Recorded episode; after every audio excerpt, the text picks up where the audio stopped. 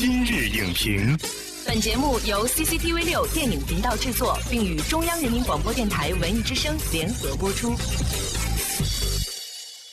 品头论足话电影，今日就评八分钟。大家好，欢迎收听文艺之声今日影评，我是主持人姚淼。二零一九年二月十八日十五时零五分，一场对于科幻迷来说无异于火星撞地球的世纪对谈在北京上演。有“卡神”之称的科幻片大导演詹姆斯·卡梅隆对话《流浪地球》小说原作者刘慈欣，引发业界瞩目。在访谈中流出的稿件称呢，卡梅隆最希望看到的中国科幻电影就是《三体》。事实真的是这样吗？另外，现场翻译也闹出不少差错。《流浪地球》过后呢，我们距离《三体》究竟还有多远？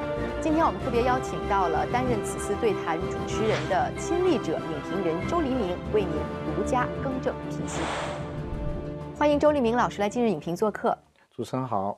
观众朋友，大家好。关于刘慈欣和卡梅隆的这场世纪访谈，大家都特别的关注。我们知道周黎明老师呢是这场世纪访谈的主持人，所以您是亲历现场啊。您能用几个关键词来形容一下这场谈话吗？一个关键词肯定是《三体》，第二个是中国科幻，嗯，呃，第三个就放得更大，就整个科幻，包括小说跟电影啊。我觉得他们这次的对谈。真的是高屋建瓴，站的这个角度特别的高。我们也看到了关于这场世纪访谈的呃很多的文字整理稿件，有很多版本。而且后来我们发现了您自己整理出来的一版，其实跟我们之前看到的还是有一些出入的。您能给我们讲一下您是做了哪些调整吗？就是当刘慈欣问卡梅隆你希望看到怎样的中国科幻电影时，卡梅隆说应该有人去拍三部曲。I think somebody should make a trilogy。但是这个时候，所有人都理解成是拍《三体》，但实际上在这之前，我们的谈话里面还没有提到《三体》，而且在这之后，卡梅隆说《三体》应该拍成六部曲。我仔细想了一下，因为我是学英文专业的，本科的时候，其实他用的是 a trilogy，是一个不定冠词，而不是 the trilogy。如果是用定冠词 the trilogy，那肯定是指《三体》，但是用 a trilogy。我觉得有一些可能性会指《流浪地球》。从好莱坞的思维出发，一部影片已经这么成功了，而且卡梅隆也知道这个电影只是改变了小说里面的部分的情节，你乘胜追击，把后面的故事拍出来，拍成《流浪地球》三部曲，我觉得这个理解是可以的。还有一个是现场绝对易错的，就是卡梅隆说了一句：“如果你看到《三体》在美国的销售。”突然出现猛增的话，那是因为我做了推荐。If you suddenly saw a sharp spike in sales in the United States, it was the weeks after I read them and recommended them to everybody. 销售猛增这个词，现场被翻成了宇宙飞船。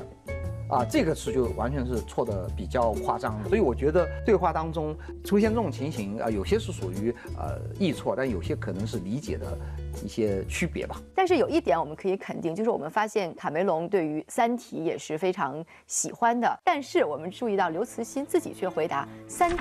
还要再等一等，您觉得为什么要等？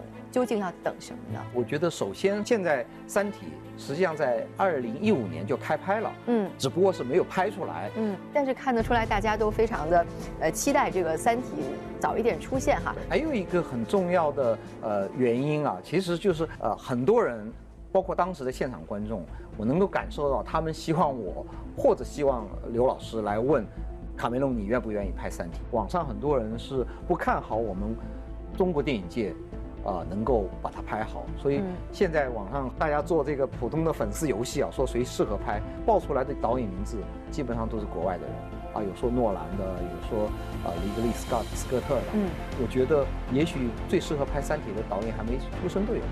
可是卡梅隆这么喜欢《三体》这部小说，那您觉得他到底希不希望《三体》被拍成电影？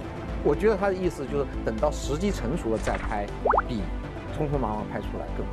你比如他举到《沙丘》这么一部科幻小说，他说之前是大卫林奇拍的，非常了不起的导演，但是电影比较失败，所以我觉得他对于伟大的科幻文学是有很高的敬畏心，所以跟我们很多网上的理解是反。网上理解觉得啊，这个小说很红，我我想拿过来做。我觉得卡梅隆先生恰恰是相反。因为他恰恰太看得起这个小说，所以他觉得你要去拍这个小说的人，可能得做好充分的准备。《流浪地球》这样二点三万字的一个小说，它被改编成科幻电影之后呢，它是一个什么样的体量呢？我们也用数字来说话哈，《流浪地球》筹备了四年的时间，在筹备期间共有三千多张概念设计图，八千多个分镜，团队人数更是达到七千人之多。就在我们和《三体》这部电影之间，还有哪些短板？还有困难呢？《三体》的文字体量是《流浪地球》的三十九倍，所以它是非常浩瀚的。你要搬上。荧幕和屏幕的话，如果是忠实版，不可想象的庞大。我是觉得不一定，就说一上来就把自己野心设的那么大。所以我觉得我们现在能看到《流浪地球》的进步，这个是个好事。但是《流浪地球》这样的影片需要一批，对吧？然后需要不同的类型，跟《流浪地球》的类型不一样的。科幻故事出来，然后一步一步往上走。所以这个《三体》这部电影哈，有点像珠峰上面的一颗明珠。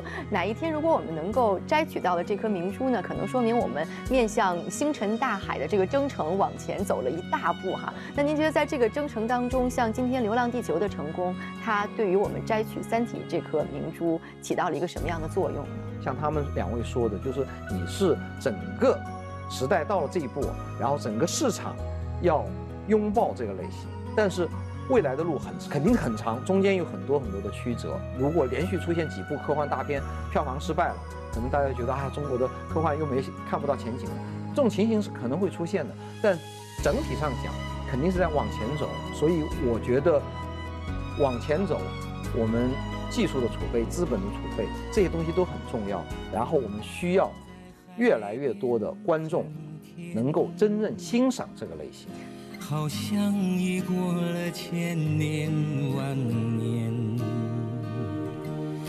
那天的大海天一样蓝，我们的地球